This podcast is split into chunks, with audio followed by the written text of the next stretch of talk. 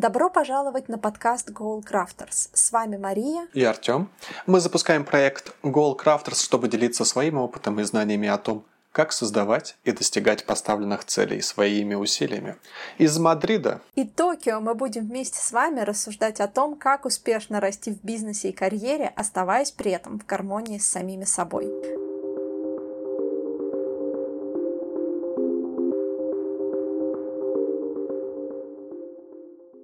Привет всем! Сегодня мы встречаемся с вами на новом выпуске нашего подкаста Goal Crafters. И тема сегодняшнего выпуска почти все про свод. Сегодня мы поговорим о том, что такое свод и почему мы решили вообще о нем рассказать, а, как он делается, классические ошибки составления свод и про наш непосредственный опыт с Марией по составлению. Поехали! Поехали! Ну, давай, наверное, начнем с того, вообще, почему мы решили рассказать про свод в этом выпуске подкаста. Мы тут все с тобой про цели, про то, как не слиться, и тут раз неожиданно еще одна аббревиатура из четырех буквок. Те наши слушатели, которые а, слушали на предыдущие выпуски, а, наверное, в определенной степени задались вопросом, а какие дальнейшие действия с точки зрения достижения тех самых целей, а после формулировок, что нужно в направлении дел.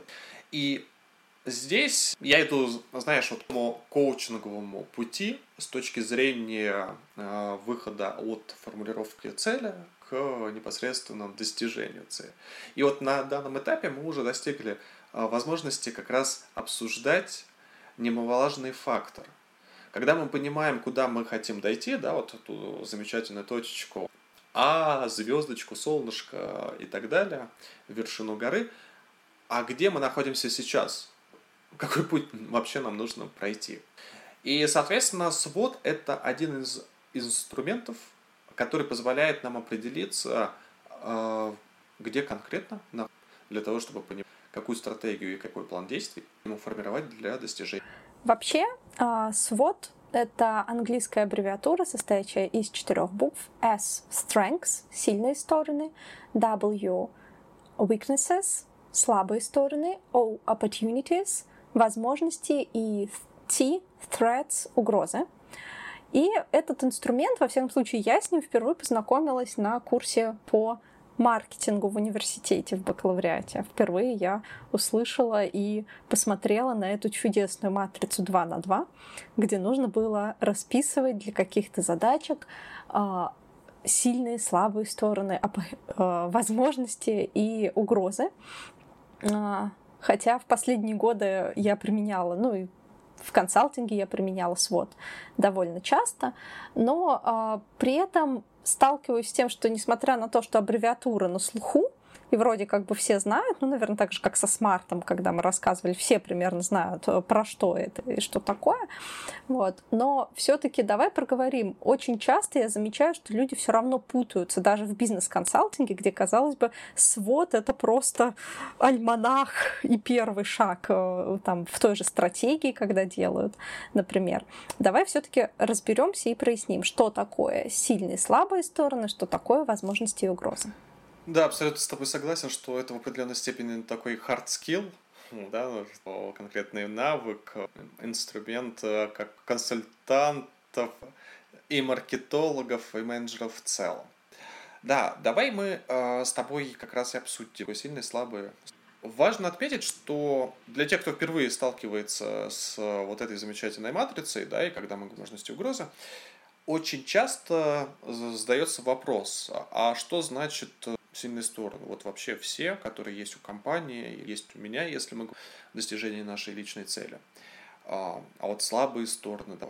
а вот это же мы рассматривать как и сильная, слаб... и так и слабая сторона, а это может быть угроза и а, как и к чему.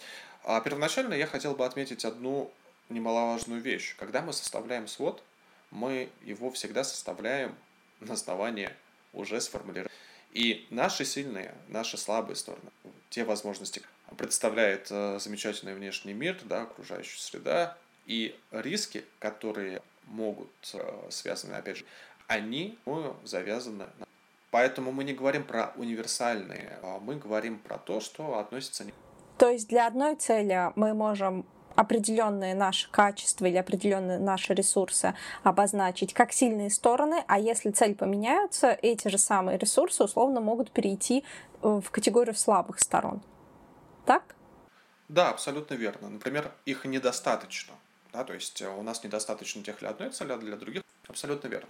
И в этом э, есть определенная проблематика, связанная с тем, что Исходя из этого, получается, под каждую цель мы разрабатываем а, отдельную матрицу. Да, и получается, да, вы что, серьезно, что ли? То есть это какое количество файликов, табличек мы должны сделать, э, рисовывая, продумывая каждую цель. А, но на самом деле, да, действительно так. А, есть еще один э, аспект, э, который предлагают уже и психологи, не то что психологи, наверное, коучи, и консультанты, коучи, да, и, э, термина. Коучи и консультанты, когда говорят о том, что, например, сильных сторон должно быть на одно больше, чем слабых сторон, да, ну, с точки зрения поднятия нашего там позитива, потому что когда мы начинаем расписывать и понимаем, какое количество у нас там слабых сторон, какое количество там рисков, а цель перестает быть э, особо интересной. Хотя, с другой стороны, это хорошая проверка на э, то, насколько готовы мы вообще ее а, да, вот я тут, кстати, хочу как раз добавить. Я вообще ко всем анализам отношусь, скажем так, если уж мы решили применять какую-то методологию, как свод, например, если уж ее применять, применять ее нужно правильно. И, на мой взгляд, вот эта вот гонка за тем, чтобы слабых сторон было меньше, чем сильных, для того, чтобы это мотивировало, мотивировать должна цель.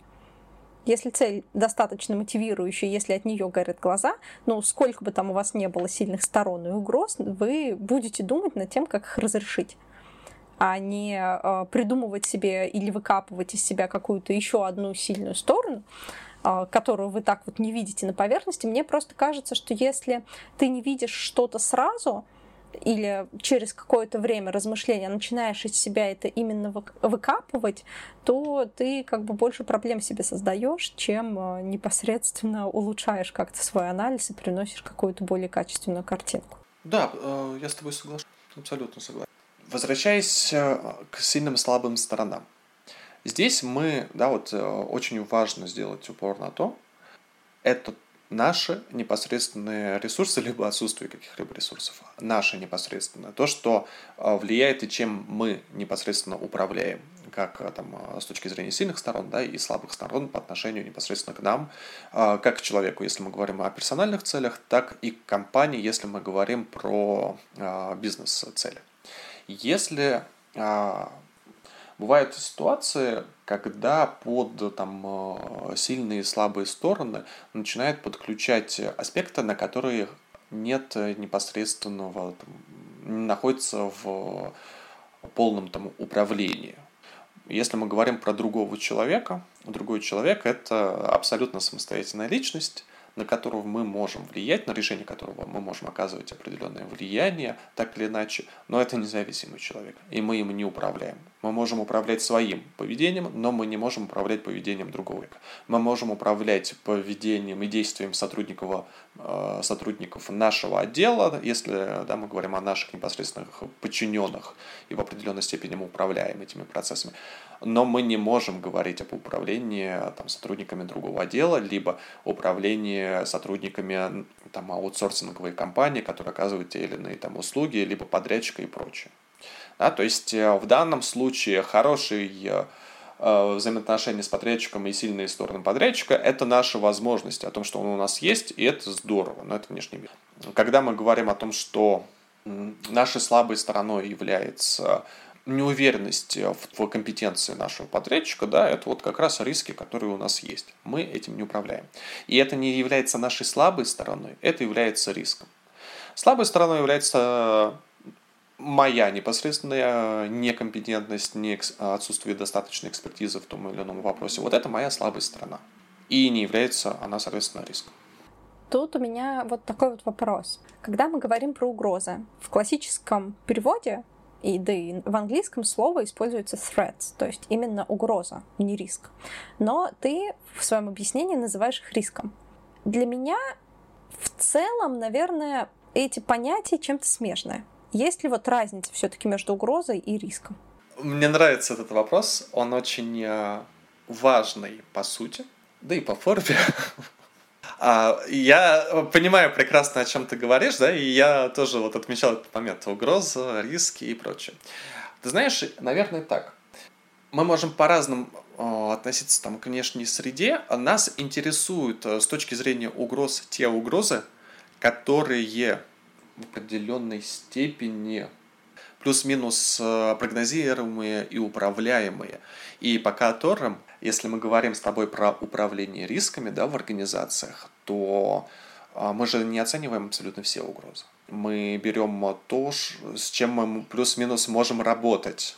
На мой взгляд, здесь как раз существенная разница э, вот между угрозами свота и между рисками в классическом понимании э, управления рисками э, заключается в том, что угрозы в своте — это все таки нечто такое, или риски в своте, смотря как вы их называете, это все таки нечто такое, на что ты имеешь влияние. А вот в риск-менеджменте ты под риском рассматриваешь что-то, что на, te- на тебя может просто упасть. Ну, банально, я не знаю, потолок обрушится на дата-центр. Вот. Для тех, кто сейчас посмеялся, я лично расписывала в свое время такой риск и как его митигировать. Но по факту особо ничего ты с этим не сделаешь, ты не запустишь этот э, риск как триггер. А вот в угрозах в своте, мне кажется, что это все-таки про то, что ты имеешь на него некое влияние. Попробуем резюмировать историю, связанную с угрозами и рисками, для того, чтобы всем стало максимально понятно. Мы в свод в разделе угрозы указываем то, а, на что мы в определенной степени можем влиять, да, и как-то разрешать, предотвращать, управлять.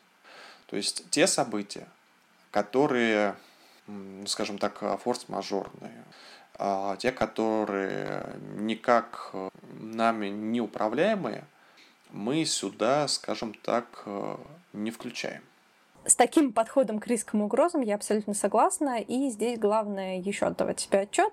Называться может по-разному в разных редакциях, особенно если мы говорим про перевод. Главное понимать суть.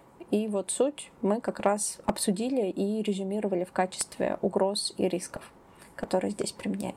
И по аналогии с угрозами у нас вот эта история связана с возможностями. Здесь мы также говорим о том, а, с чем мы можем работать. Да? То есть те возможности, которые у нас а, в целом а, продиктованы знаю, изменяющимся там, рынком, такие истории, это все-таки есть еще один инструмент, как пест-анализ, а вот в рамках пост-анализа мы как раз рассматриваем, например, политические, экономические, социальные, технологические факторы, которые так или иначе влияют, э, на, например, на компанию и которые учитываются при разработке стратегии.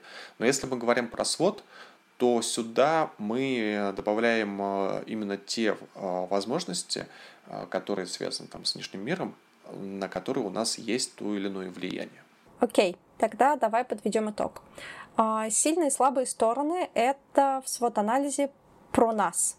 Будь это мы как человек, или мы это как органи... наша организация, если мы управляем всей организацией, наш бизнес, если мы управляем всем бизнесом, там, например, или наш отдел, если мы управляем отделом, проектом и так далее.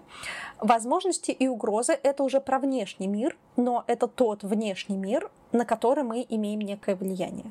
Это не что-то, что может пронестись мимо нас, задеть нас э, стороной, но при этом мы никак не повлияем на это.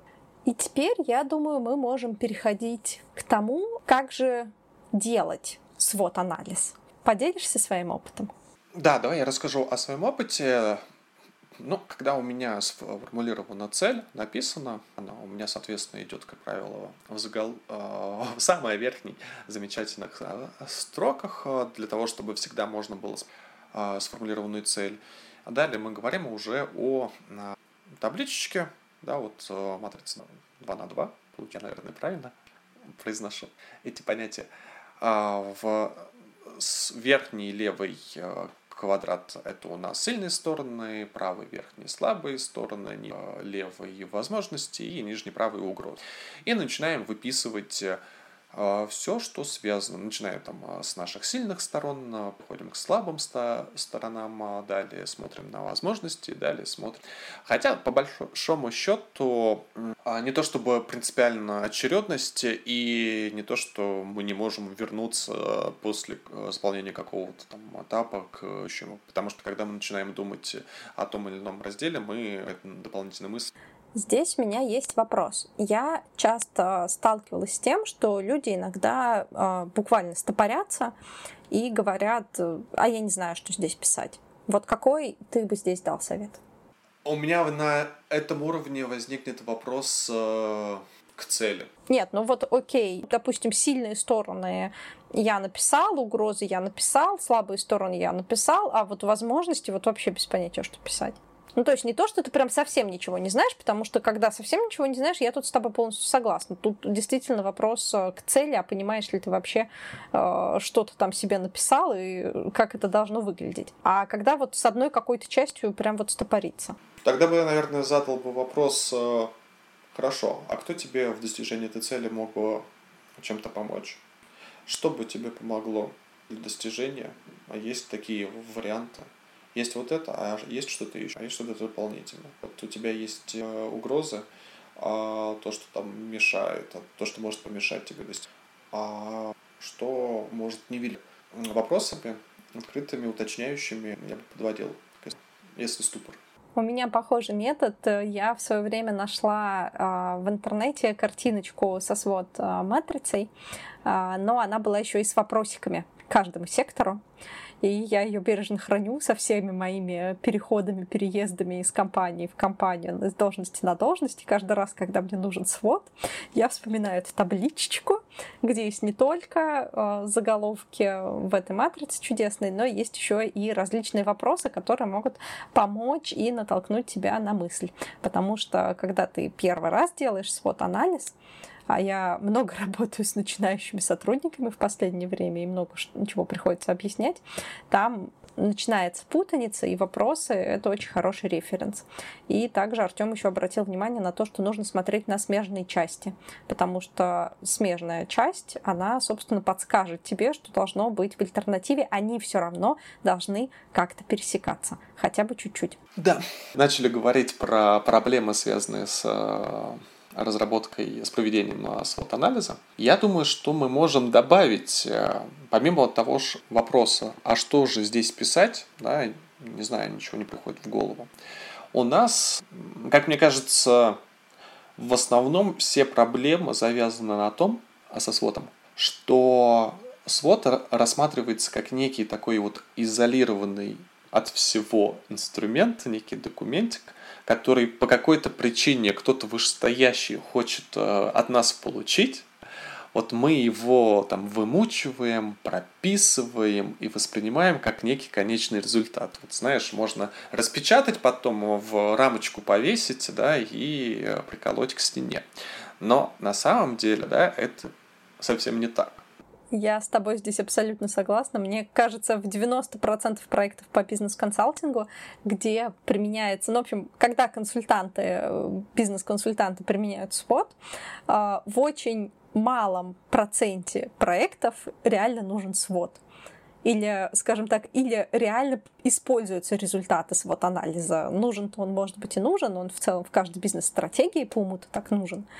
Вот. Но результаты этого свод-анализа используются в дальнейшем часто. Поэтому тут я согласна, есть а, такая проблема, что свод очень часто почему-то думают, что он изолирован и самодостаточен. Это вообще э, один из подходов просто к формированию дальнейшего плана действий да, и выработке стратегии. То есть это такая промежуточная история, э, которая позволяет нам перейти к следующему этапу. И, соответственно, как раз когда мы говорим с тобой про сопряженные с вот, это, с вот этим ощущением конечности и изолированности вот, с самого по себе инструмента, это размытые неконкретные формулировки, да, когда мы видим а я такой прекрасный, да, и все на этом. Да, там я трудолюбивый, поэтому я смогу все там достичь. Это не то, чтобы сильно направлено на понимание нашего плана. Да, то есть э, классическая ошибка – это как раз, э, когда у нас отсутствуют э, четкие формулировки с пониманием, а что мы с этим можем делать. И здесь, наверное, проверочный такой вопрос, а что я с этим могу делать для достижения цели, да, вот э, я записал свою там сильную сторону, а она мне нужна для чего, она что мне дает в плане достижения. Когда у меня начинается там вихрь размышления, что а, с помощью вот этого имеющегося моего такого внутреннего ресурса я могу сделать то-то, то-то, то-то для достижения цели, значит все ок. Если же нет, тогда скорее всего, эта история не проработанная. Так же, как недостаточная там объективность. Мы не всегда любим писать наши слабые стороны, да, и иногда недооцениваем наши сильные стороны. Да, с объективностью, мне кажется, в своте на самом деле все довольно сложно, точно так же, как э, с размытостью. Они идут так э, рука об руку. А, потому что, с одной стороны, ты вроде не очень сильно понимаешь, что писать, при этом, э, когда это касается каких-то таких сложных э, моментов, не, не всегда они, кстати, будут в, силь, в слабых сторонах и в угрозах. Иногда в возможностях, э, когда включается некий там самосаботаж, например, или где тебе нужно прям вот действительно напрячься, иногда это все не вписывают, или не объективно к этому моменту относятся, или формулируют так обтекаемо. Мне кажется, это тоже очень острая проблема, особенно если мы вот как-то приучены, особенно это в бизнес-среде, когда ты приучаешься писать в определенном стиле, говорить в определенном стиле, а, иногда ты приносишь его вот во все, эти анализы и методологии, которые требуют от тебя конкретных четких формулировок, а не вот обтекаемых бизнес-формулировок, как ты будешь там писать в отчете.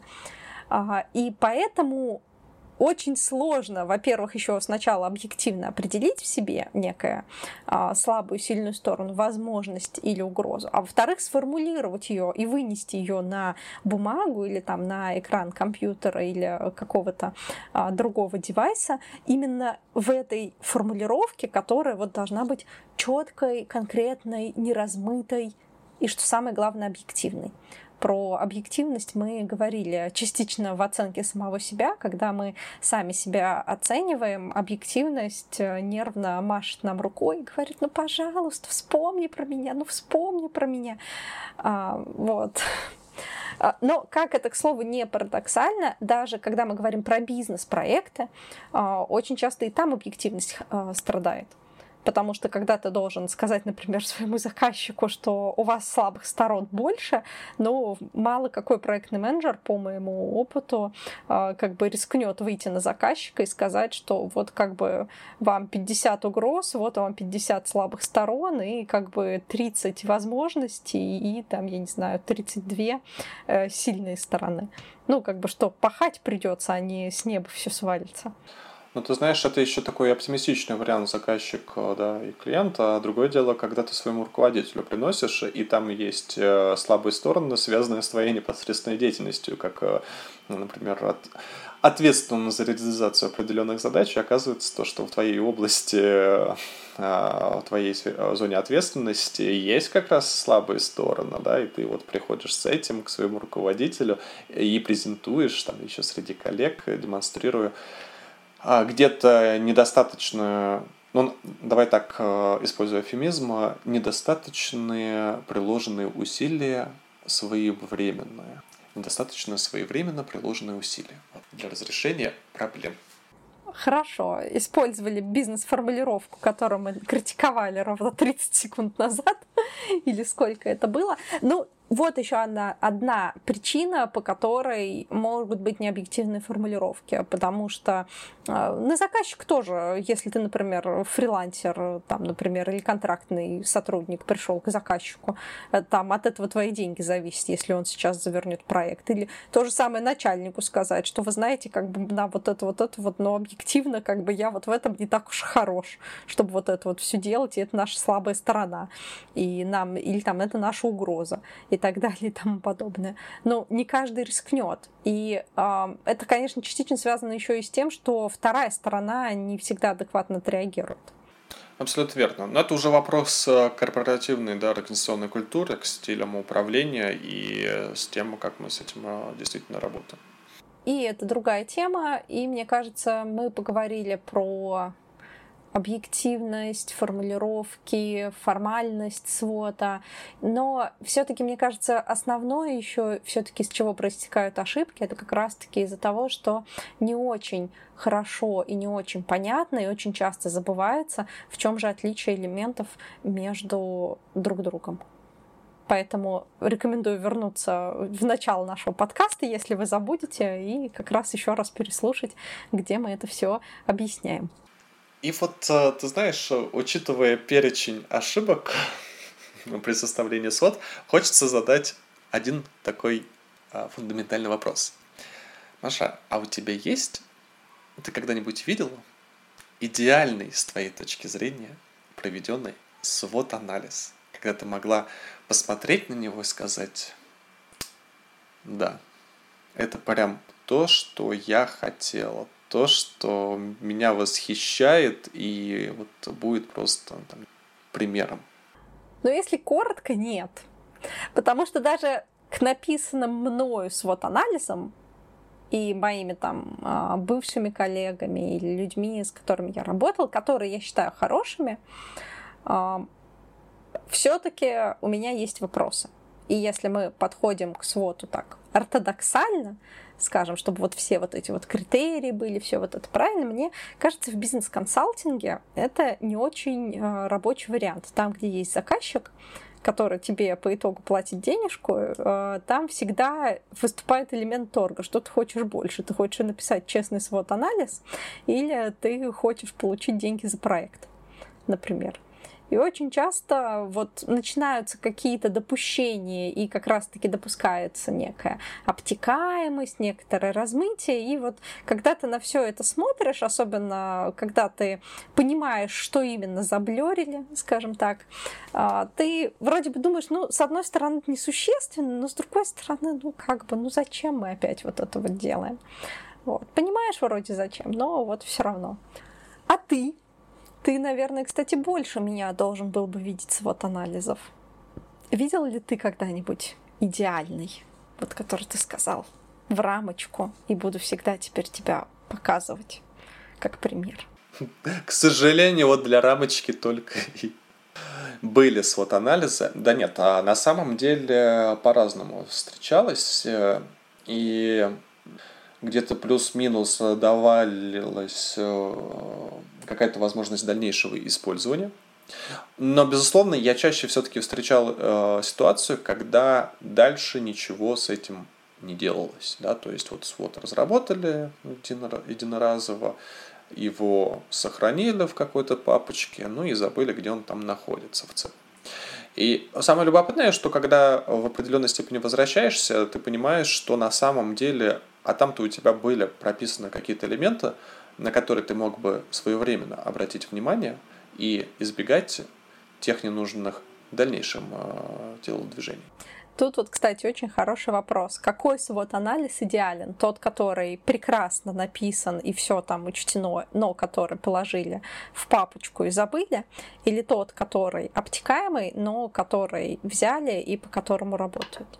Вот я, как человек, э, который в определенной степени идентифицирует себя в том числе как, наверное, маркетолог, а, я скажу так. Это так же, как любой анализ. Есть необходимость и достаточность. Да, то есть э, мы можем проводить и до бесконечности анализа, мы можем до бесконечности проводить исследования. Возникает вопрос, а что мы делаем дальше с теми результатами и с теми ответами, которые мы получаем. И когда мы говорим про разработку вот, проведения свод-анализа, да, здесь для меня та же самая история. А что мы в итоге, там, а для чего мы это делаем? Да? То есть, если мы разрабатываем для того, чтобы сформировать, э, понять, э, э, какие стратегии у нас должны, какие стратегии у нас вообще формируются, исходя из этого, на что нам обратить нужно внимание, что усилить, что там, а, нивелировать и так далее, а то в данном случае процесс перестает быть бесконечным. есть некое такое ожидание. И тогда эта замечательная табличка становится составляющей следующих э, шагов по уже разработке стратегии и плана действий. И поэтому для меня это все-таки, наверное, история, ну, если мы говорим про идеальный свод-анализ, идеальный свод-анализ – это тот анализ, который в дальнейшем используется кем-то для чего-то. Ну, таких свод-анализов я видела в своей жизни, это меня тогда радует. А, и есть тогда у меня еще один вопрос, который я предлагаю обсудить. Все-таки для тебя свод-анализ – это бизнес-инструмент или он подойдет к абсолютно любой цели? Для меня свод-анализ – это в большей степени бизнес-инструмент, а, но давай так. А свод-анализ – это некий подход к проведению а, оценки. Да, то есть это возможность структурировать, э, это вообще некий навык э, нашего там, мышления, когда мы понимаем, что мы делаем там, после того, как мы сформулировали цель, да, так же, как мы говорили, да не каждую цель нужно там отсмартовывать. А, не каждую цель нужно записывать. Но э, сами подходы позволяют нам оперативно подойти к вопросу, а как это сделать? Да, вот э, есть задача, а как мы ее, во-первых, ставим, э, как мы анализируем внутреннюю, внешнюю среду, с помощью чего, с чего начать, чем закончить. Это то, что позволяет достаточно оперативно и быстро разрешить те Э, пройти те этапы, которые необходимы для дальнейшей реализации. Да? То есть это некий э, там, навык мышления. И поэтому как навык он применяем нами и бессознательно в личной жизни, да, да, по персональным целям, а неперсональным, а мы, безусловно, э, видоизменяем, подстраиваем под себя. Но в чистом виде свод-анализ, прям как свод-анализ, для меня это все-таки бизнес-история. Я, наверное, здесь скажу, что для меня свод-анализ — это исключительно бизнес-история. Это должно быть как-то связано с какой-то профессиональной сферой. Ну, то есть можно, конечно, притянуть э, за уши любой анализ куда угодно. Я как бы методологии в своей жизни пописала, и свод анализ я переписывала для самых разных целей. А, вот эту вот матрицу и как подходить к каждому из этих вопросов в бизнесе, в профессиональной сфере, в учебной сфере, да, но когда э, свод-анализ отправляют в какую-то личную историю, мне кажется, это уже перебор. Хотя, с другой стороны, если мы говорим о том, что свод — это способ структурно мыслить, и один из вариантов структурно мыслить, то в целом, наверное, и можно. Хотя, на мой взгляд, реально перебор. Да, очень важно все-таки э, не переходить э, от действий к постоянному анализу оценок, да, иногда все-таки нужно не забывать об этом. Ну и давай, наверное, в заключении. Хорошо, мы сделали свод-анализ. То есть у нас сначала у нас было желание, потом у нас была цель, потом мы сделали свод-анализ. А что нас ждет дальше? А дальше у нас ждет понимание, а по какой дорожке мы пойдем из вот этой точки а, в, из точки Б, да, в которой мы находимся, какой вариант э, для нас предпочтительнее для того, чтобы дойти до а, той самой желаемой. И, соответственно, исходя из этого, у нас будет формироваться стратегия и план действий. Но об этом, я думаю, уже в следующий раз. Да, об этом а, мы а, к этому мы вернемся в следующий раз. В следующем подкасте мы поговорим о планировании. Спасибо вам за то, что вы были с нами все это время нашего подкаста. И до следующих волнующих встреч. До следующих встреч.